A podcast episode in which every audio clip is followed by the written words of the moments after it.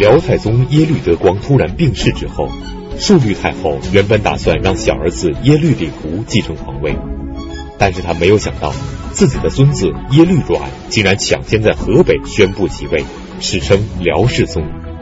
于是述律太后亲率大军在黄河边准备和辽世宗决一死战。那么辽世宗究竟是怎样登上皇位的呢？述律太后和辽世宗之间的这场战争究竟谁胜谁负呢？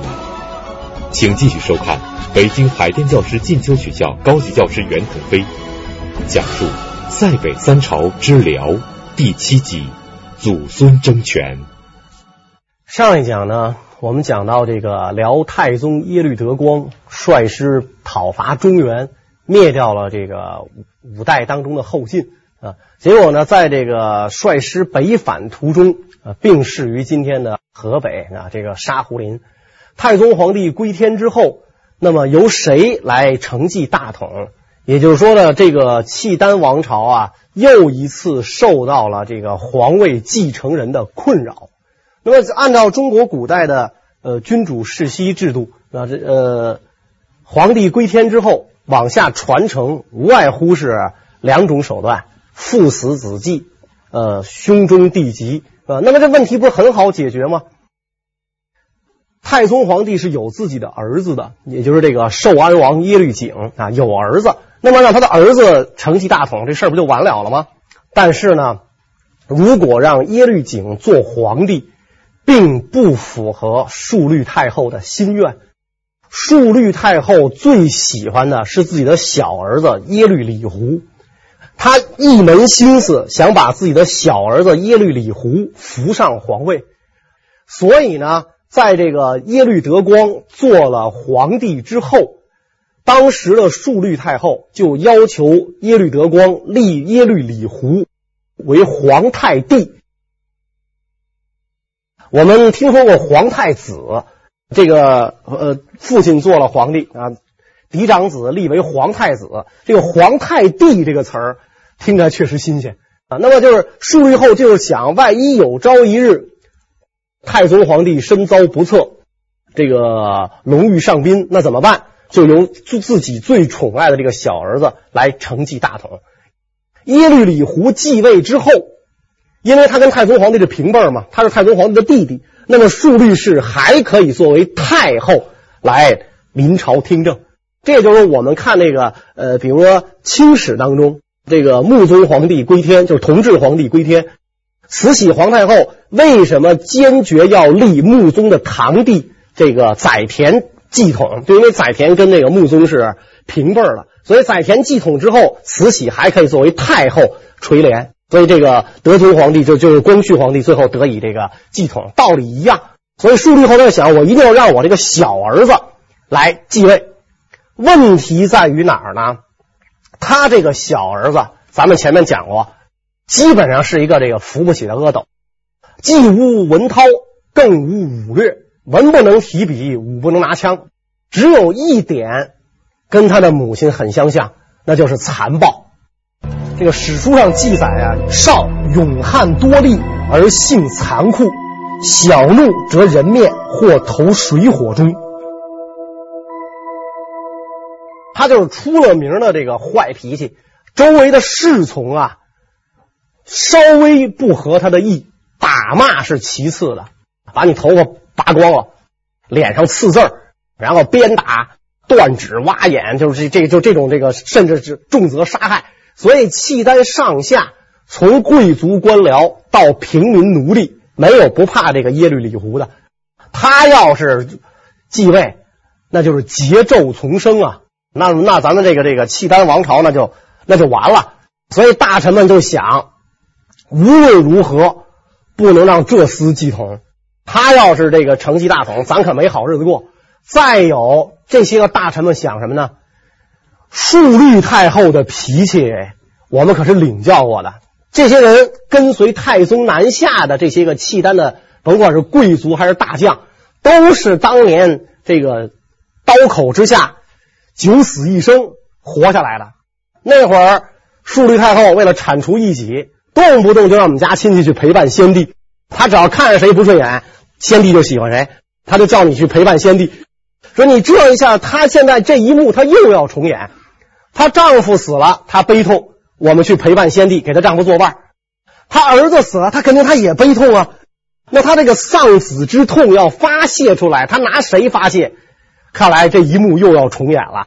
我们都是这个刀口亡魂了，都已都已经好九死一生。回头再让我们去陪伴先帝，你们可受不了是吧？我们家好多亲戚都去了，就就剩我一个了。好，就就剩我一个了。到现在就剩我一个，再让我去，我坚决不干。所以无论如何，不能让耶律李胡继统，不能让这个庶律氏继续当政了。由于率军南下的辽太宗耶律德光突然病逝于北返上京的途中，所以为了阻止庶律太后让最心爱的小儿子耶律李胡继承帝位，唯一的办法就是在大军护送辽太宗的灵柩回到上京之前，必须在军中马上拥立出一个新皇帝。那么，这些跟随辽太宗南下的军中大臣们会拥立谁登上皇位？这个时候。万军当中谁有资格承继大统？哎，历史把这个机遇给在了一个人的身上，谁呢？永康王耶律阮。这个永康王耶律阮是什么人呢？太祖皇帝长子耶律倍的儿子。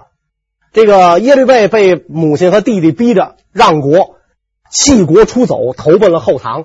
最后，这个后唐皇帝要自杀，邀请他一同自焚。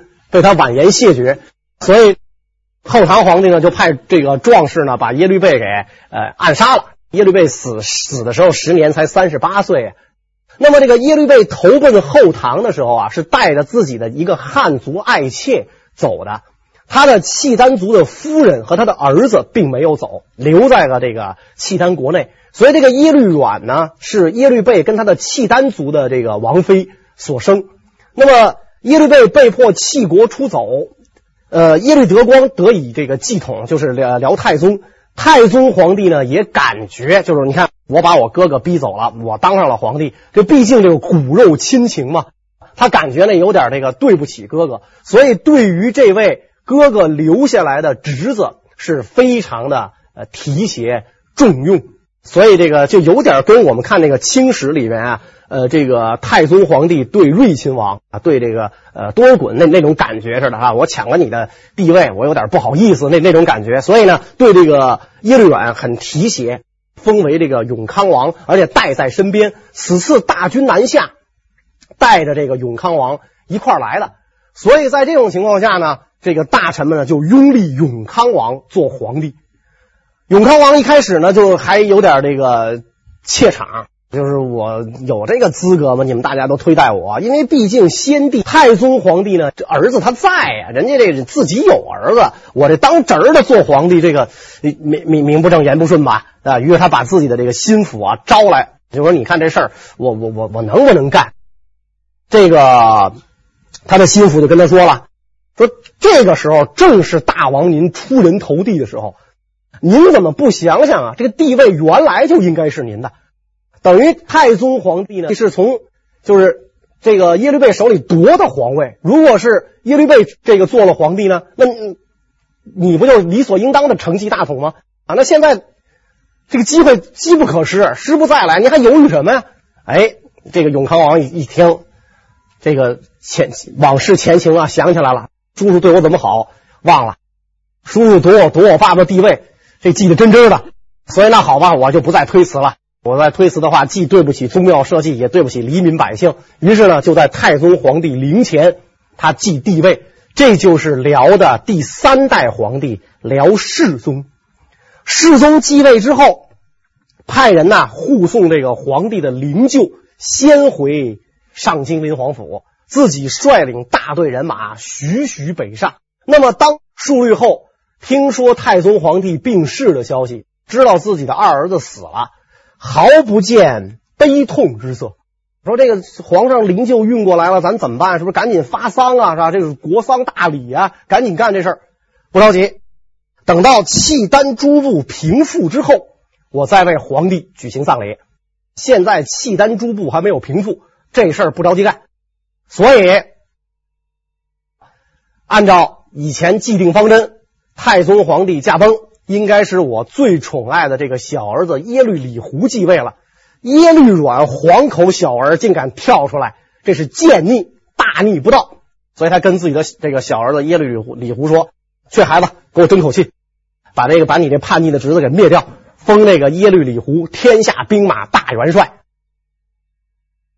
一般做到这个位子的话，那就是皇位的不二人选了。所以，这个天下兵马大元帅耶律李胡率领人马就去打这个自己的侄子耶律阮。我们知道，就耶律李胡那两下子，他杀自个儿人还行，凡是这个这个呃跟他唯唯诺诺的这帮人啊，他身边那些人没有反抗能力的人，他绝对是一个英雄。他杀这些人绝对是一个英雄。你真让他在战场上使枪弄棒，耶律李胡是大败而归。他妈一看没办法，谁让我宠爱他这么个东西呢？大败而归，你不行，我来吧。老太太亲自出马了，跟自己的孙子要干仗了，亲自出马。当时这个世宗皇帝的兵马已经抵近了上京临皇府，双方隔黄水对峙，就是今天的希拉木伦河，隔黄水对峙。眼看这个辽国的一场宗室内部的一场火并，一场这个内战。就要打响。述律太后亲率大军来到黄河岸边，准备和自己的孙子辽世宗决一死战。但是他万万没有想到，由于耶律李胡为人太过残暴，就连上京的文武大臣们也都反对耶律李胡称帝，于是纷纷与辽世宗暗通消息，表示支持辽世宗。所以，述律太后手中真正掌握的军队非常有限。那么。他还能有什么奇招来对付辽世宗呢？我们讲这个辽国的呃皇后也能领兵嘛，所以这个述律后本身他本人有两万多亲军，耶律李胡呢手下可能也有点人马啊，也就大概就这些人支持他。但是拥立辽世宗的这些个将帅们家眷都在上京，被这个述律太后啊给扣下了，当做人质。所以辽世宗不敢急于发动进攻。你要一发动进攻，把这个老太太逼急了，老太太弄不好就把这些人的家属嘁哩咔嚓的全宰了。那老太太那狠辣劲儿，剁自个手腕子跟什么似的。所以这种事儿他干得出来，把他干得出来是吧？那一句话的事儿，你们陪伴先帝去吧，这是这太太那什么，一句话的事儿。所以这个辽世宗那边投鼠忌器，不敢这个有所动作。述律后这边呢，也知道自己众叛亲离。也不敢有所动作，那他是手有余而功不足。你能不被这个世宗皇帝给灭了就不错了，你还主动出击，这个不可能。因此双方就对峙下来，对峙下来的话，急需要打破僵局啊！那这老这么耗着不是个事儿啊！啊，急需要打破僵局。在这个时候，一个人物应运而生，这个人是谁呢？就是辽国的替尹啊，叫耶律乌质。替尹掌皇族的政教，协调皇族内部的关系啊，他正好是负责这摊工作的。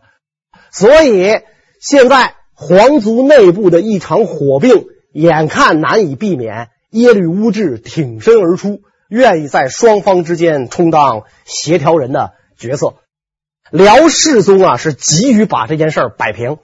我这个已经继帝位了，但是呢，我进不了上京。我进不了上京，我没法举行这个大典礼，是吧？我没法这个收服人心，所以他他急于把这件事摆平。他要把这件事摆平，这个唯一他感到困难的地方就在于他手下的将帅的家属被控制住了。所以呢，他就希望上京那一方，也就是自己祖母那一方，先乱起来。那怎么乱起来的话呢？怎么才能够乱起来呢？他。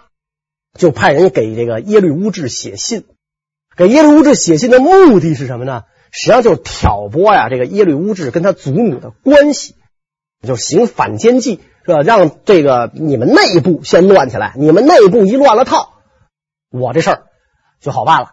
果然，他给耶律乌质写信，这封信呢被太后得到了。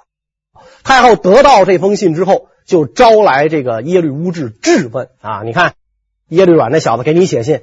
许你高官厚禄，这个那个，你什么意思？你是不是对我不忠心？你你到底想作何打算？结果呃，耶律乌质呢，不避嫌疑啊，他十分坦率的跟这个太后讲说：“太后您呐，当年辅佐太祖皇帝，平定天下，于国社稷，于国于社稷，功莫大焉。没有您，就没有咱大辽的今天。但是这个现在出现了祖孙争位的这种情况，臣十分愿意为您效力。”为您效力，我赴汤蹈火在所不辞。但是如果您怀疑我，我也就没法为您效力了。这史书上记载啊，耶律乌质说：“为今之计，莫若以言和解，事必有成；否，即一速战，以决胜负。然人心易摇，国祸不浅，为太后裁察。”现在摆在您面前的两条路，或战。或和，如果您主和，咱这事儿马上就操作；如果您主战，那咱就赶紧进兵，咱别跟这儿耗着，咱就赶紧进兵。但是我也跟您说好了，如果是打仗的话，一旦开战，人心动摇，国祸不浅，伏望太后裁察。我不是说我不同意打仗，哎，我给你指出两条路，或战或和。我做臣子的，我本分尽到了。你最后有最终决定权，你拍板吧。你说是战还是和？可是我跟您说，要是一打仗，人心动摇，国祸不浅，您看着办。咱们这个呃大辽国建国才多少年？太祖太宗沐雨直风，艰难创业。如果要是一打仗，咱这国家毁了，这责任谁来负？谁在青史上留下千载骂名？啊，这话您自个儿琢磨。所以太后一听。这个耶律乌质这么坦率，所言极是，呃，耶律就这个太后就这心思就活泛了，这一活泛呢就不那脸都不绷着了，这脸一不绷呢，耶律乌质就来劲了。耶律乌质就又跟太后说：“李胡、永康王皆太祖子孙，神器非遗他族，何不可之有？太后疑思长策，与永康王何异？”说甭管是立这个。永康王还是立这个李胡，李胡是您儿子，没错。您咋就不想想这永康王还是您孙子呢？这做老家的哪有不疼孙子的，对吧？所以这个现在甭管他们俩谁承继大统，神器并没有落入他族，都是在太祖子孙这一脉传下来的。他没有说这个，他都是咱们耶律氏做皇帝，没有落入他族吗？所以永康王继位啊，没有什么不可以的。为今之计，欲图长策，应该跟永康王和议，对吧？咱要跟他议和，能不打呀？咱尽量不打。太后一想，说的有有理，对吧？太后也也不是傻子，她那个智谋广远，是吧？这个心机极深、城府极深的一个女人，到现在为止，我众叛亲离，我说打也就是嚷嚷嚷嚷。我是这个先帝的遗孀，太祖皇帝遗孀，人家我孙子已经承继大统了，他也不是说名不正言不顺呢。如果如果打起来的话，我也没把握。所以太后沉吟，哎呀，这个和议这项工作呀，是很严重的一项工作。这个换个人啊，我还真不放心。所以呢，呃，爱卿，你看谁去合适啊？啊，耶律乌质跟那跪着直乐，这不就我合适吗？太后不能说你这主意是很对。对吧？你这主意很对，那这就你辛苦一趟嘛？那不不能不能这么说，那太后多掉价。所以耶律乌质主动说：“如果太后不怀疑微臣啊，那么臣请求前往。如果永康王听从劝告，两下罢兵，乃宗庙社稷之福啊！”哎，太后听说，听了这话非常感动。那好吧，啊，我写封信，你带给那小子，你拿拿这封信去，告诉他我的这个主意。这个耶律乌质持太后书。就到了永康王军中。耶律乌质在说服淑律太后之后，带着太后的亲笔信渡过黄河，到了辽世宗军中，将太后的议和信面呈给辽世宗。然而辽世宗打开信一看，却勃然大怒。这又是为什么呢？耶律乌质还能够完成他的议和使命吗？这个太后的信上说什么呢？史籍记载啊。太后遣乌质，责世宗自立，就骂他，你凭什么当皇上？你你眼里有没有家长啊？你你就这这这这骂他这么一顿。所以世宗皇帝这个时候也不拿你放在眼里了。我兵多将广，群臣推戴，所以就派了自己手下的一个大一个大将。我我写封回信，你回回去给我奶奶看。这封回信上直接说词多不逊，没什么好话，连奶奶您好都免了，直接就开骂。呃，耶律乌质把这信带过来，那边的人又带过去，两边传说啊，两边这个传书越骂火气越高。耶律乌质一看这不行，这个玩意儿，这骂着骂着，这这最后的结果就是打起来了。双方需要冷静，都需要冷静。因此，这个耶律乌质就自告奋勇啊。是吧？又叫他自告奋勇来见这个呃世宗本人。来了之后，他先发制人，就跟这永康王讲：大王没有得到太后的认可，就自立为帝。你现在又兵临上京，你这什么罪过？你知道不知道？咱大辽江山是太祖皇帝跟太后亲手所创，你这样做能得能够得到这个臣民的拥戴吗？啊，你这就是奸逆行为吗？啊，你跟你奶奶刀兵相向。天理人情国法，你站哪条啊？哎，他这一说，果然，辽世宗的这个本来一米八，咵要缩一米六了，哎，一下矮了，矮了，是啊，是吧？你你你站哪条？你再有理，那是你奶奶啊！天下无不是的父母啊，何况那是你奶奶。所以，这个世宗皇帝忙说：“说朕被众将拥立，我称帝不得已而为之，是吧？那不是我想干的，大家伙非让我当啊！你说我的推辞就不合适吧？所以众将拥立我，我当了皇帝。说。”当年太后废长立幼，把我的父亲废了，非要让我叔叔做皇帝。他这样做，难道就不理亏吗？啊，你现在责问我没有奉这个呃太后的这个呃命令，我兵临上京不对。那当年他废长立幼就对吗？你为什么不责问他呢？他就不理亏吗？耶律乌质说啊，太后在这件事上啊确实有错啊，我不偏袒他。我来了之后，我不是做这个太后的说客来的。咱们呢有有理说理，他确实有错，但是呢，现在为了不使骨肉相残、部落瓦解，希望大王能与太后相见，尽释前嫌。咱们见个面，把这话说开。他还仍然是称这个呃世宗皇帝为大王，没有称他为陛下。希望那个大王能够跟那个太后咱见个面，尽释前嫌，和好啊。是上策，结果世宗皇帝一听，哈哈大笑，说：“现在我奶奶和我叔叔手里的兵都是乌合之众，如果我现在进军的话，我大获全胜，我跟他谈什么呀？谈有什么可谈的？”因为吴质说：“大王，您这就目光就短了。我不否认你能打得赢啊，你你麾下这种精精兵猛将，连那个。”呃，南朝都被你给灭了，你肯定能打赢，这点我不否认。问题是你打赢了之后怎么办？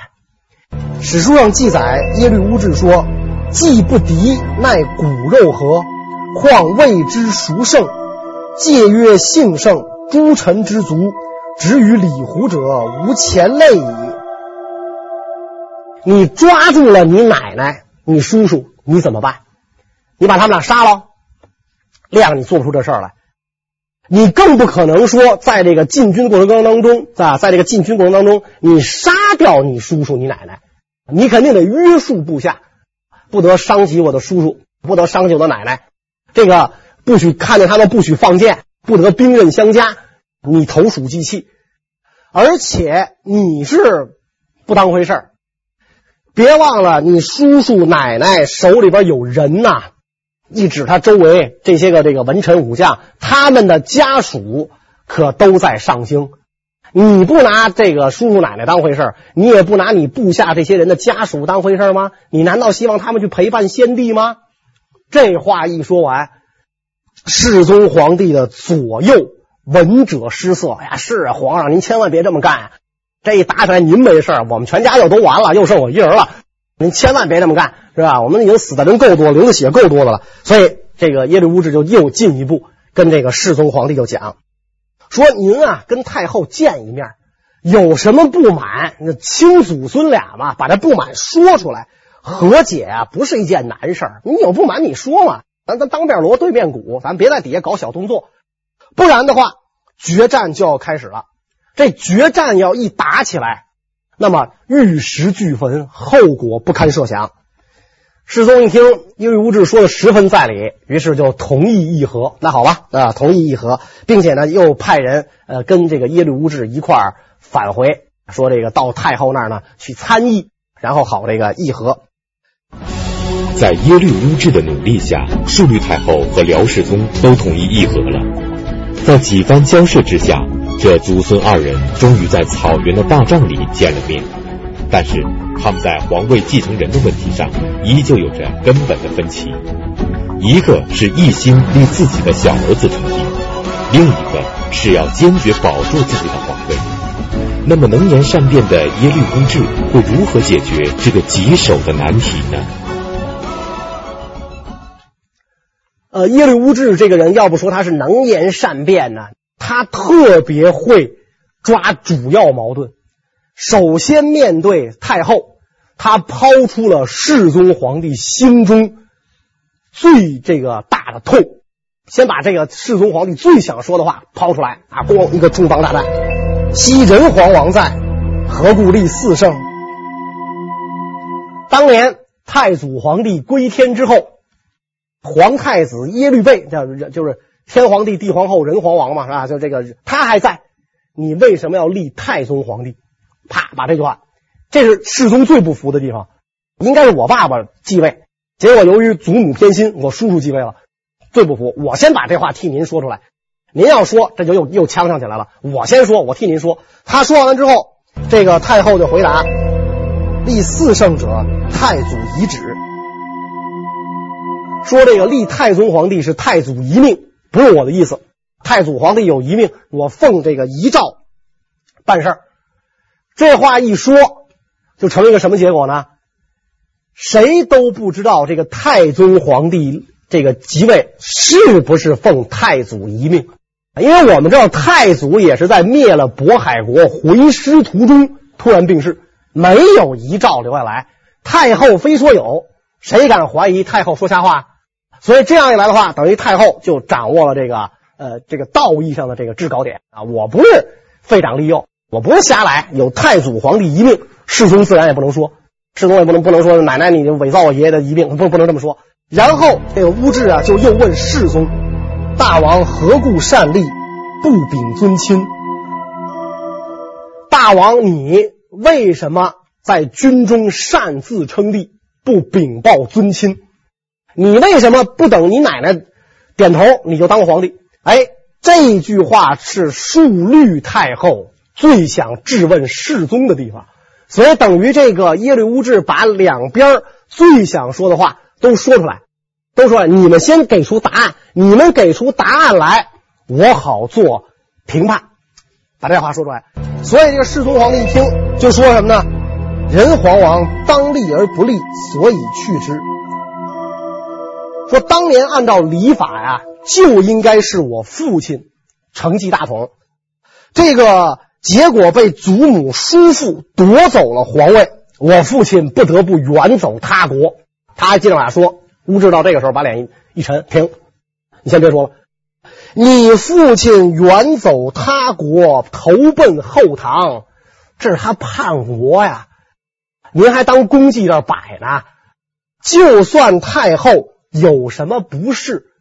那么你也不能叛国呀！啊，你还做了这个后唐的节度使，你还改了这个汉族的这个呃衣冠，你还做了这个这这他们的官，你这是叛国呀！你这个没什么可说的，这根本就不是为人子、为人臣的行为。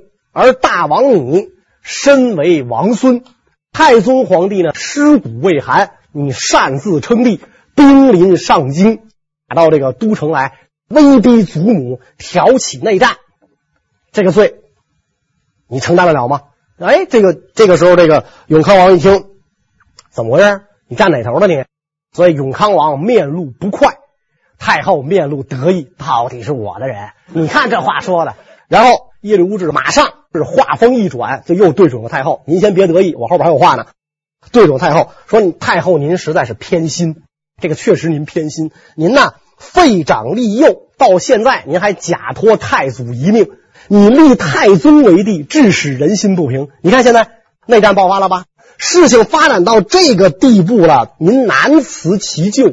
身为国母，明知有错，到现在你也没有反悔之意。如果再这么下去的话，今天这事儿啊就没法解决了，就就谈不下去了，那就只能打，一打生灵涂炭，骨肉相残，太祖太宗基业毁于一旦呐、说到说到这儿的时候，这个耶律乌质越说越激动，把手里的这个护板啊啪就扔地上了，是吧？情绪太激动了，啪就扔地下了。他这么一来。把这祖孙俩全镇住了，这祖孙俩就琢磨：哟呵，什么事？你看他这么生气啊？这这这军前失礼啊！啪，把护板给扔地下了，等于是各打五十大板。你们俩都有不对，谁也别说谁。现在最好的办法呢，就是怎么着呢？这个各退一步啊，各退一步。要想议和，就得各退一步。那么太后。那那你你得做高姿态了啊，因为毕竟你是祖母嘛。你说你跟这个孙子那斤斤计较，这不合适。所以太后首先这个发表感言，太后深有感触的说呀：“向太祖造朱棣乱，天下荼毒，疮痍未复，庸可再乎？”说从前啊，太祖皇帝继位之前，朱棣三次叛乱，那都是我亲身经历的。我平定了跟着太祖皇帝平定这个朱棣的叛乱，给国家造成的伤痛啊，至今尚未抚平。这种这个切肤之痛，可不能因为我再来一次了。说完，这个老太后泪下潸然，捡起了这个乌质扔下的护板，就把这个乌质扔的东西给捡起来了。世宗皇帝一看，奶奶哭了，这家破天荒啊！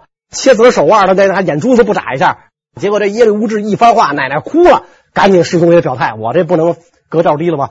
就表示忏悔，说我父亲啊，尽管当年失去了帝位，投奔后唐，但是没有做出危害江山社稷的事情，而现在呢，我做到了。看我率领大军来打我奶奶啊，眼瞅这个血肉横飞，生灵涂炭，我做到了。我有不对的地方，皇上也哭了。太后跟皇上一哭，周围那是哇哇的哭啊！那这个时候就比着谁谁谁嗓门大了。太后跟皇上都哭了，你不哭你什么意思是吧？你你你你你是你什么意思？啊哭！而且这个世宗皇帝呢也走上前去。太后不是把耶律乌质扔的那护板那护板给捡起来了吗？世宗皇帝走上去扶住了护板的一边，两个人呢共同把这个护板啊就递到耶律乌质的手里。哎，你你别扔了，我们俩一块给你。阿青，你主持公道，你说怎么办就怎么办。所以这个仗肯定是不打了。耶律无志对顺律太后和辽世宗晓之以理，动之以情，终于说服他们祖孙俩罢兵停战，避免了一场战争。但是关于皇位继承人的问题依旧没有解决。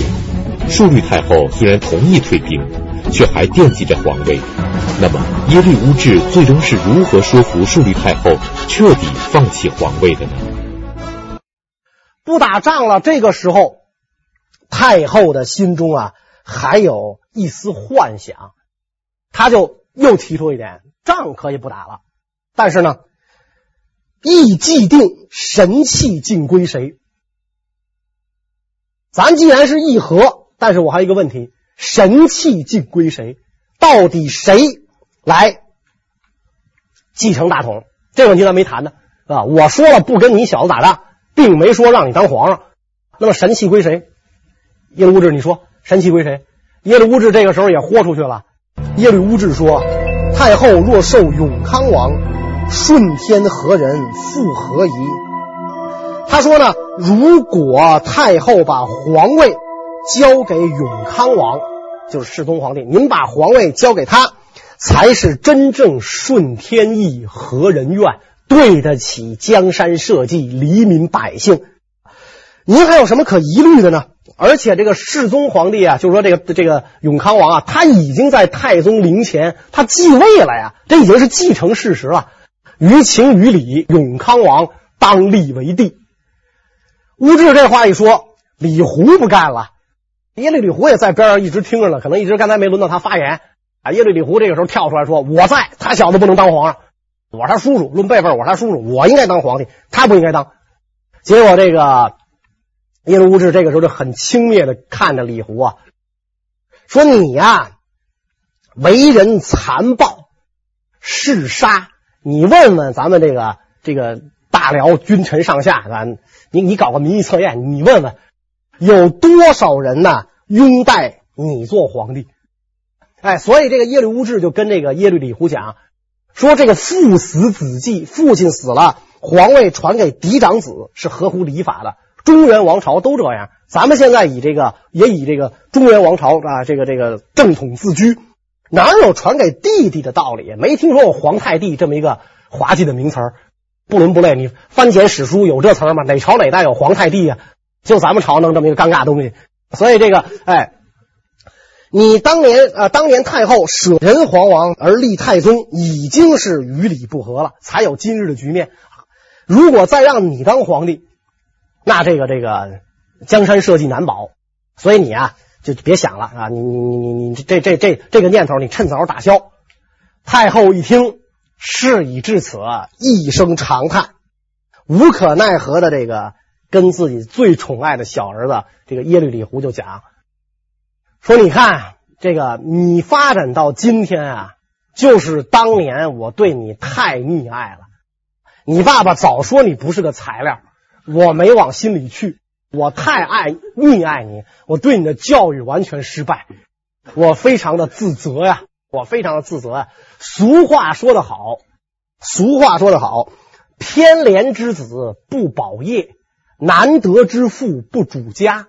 所以你就是我偏怜之子，结果你不保业，不是我呀，不想让你做皇帝，孩子，娘真的是心疼你，不是我不想让你做皇帝，实在是你不得人心呐，所以咱娘俩忍了吧，咱娘俩忍了吧，就让你侄儿这个继位吧。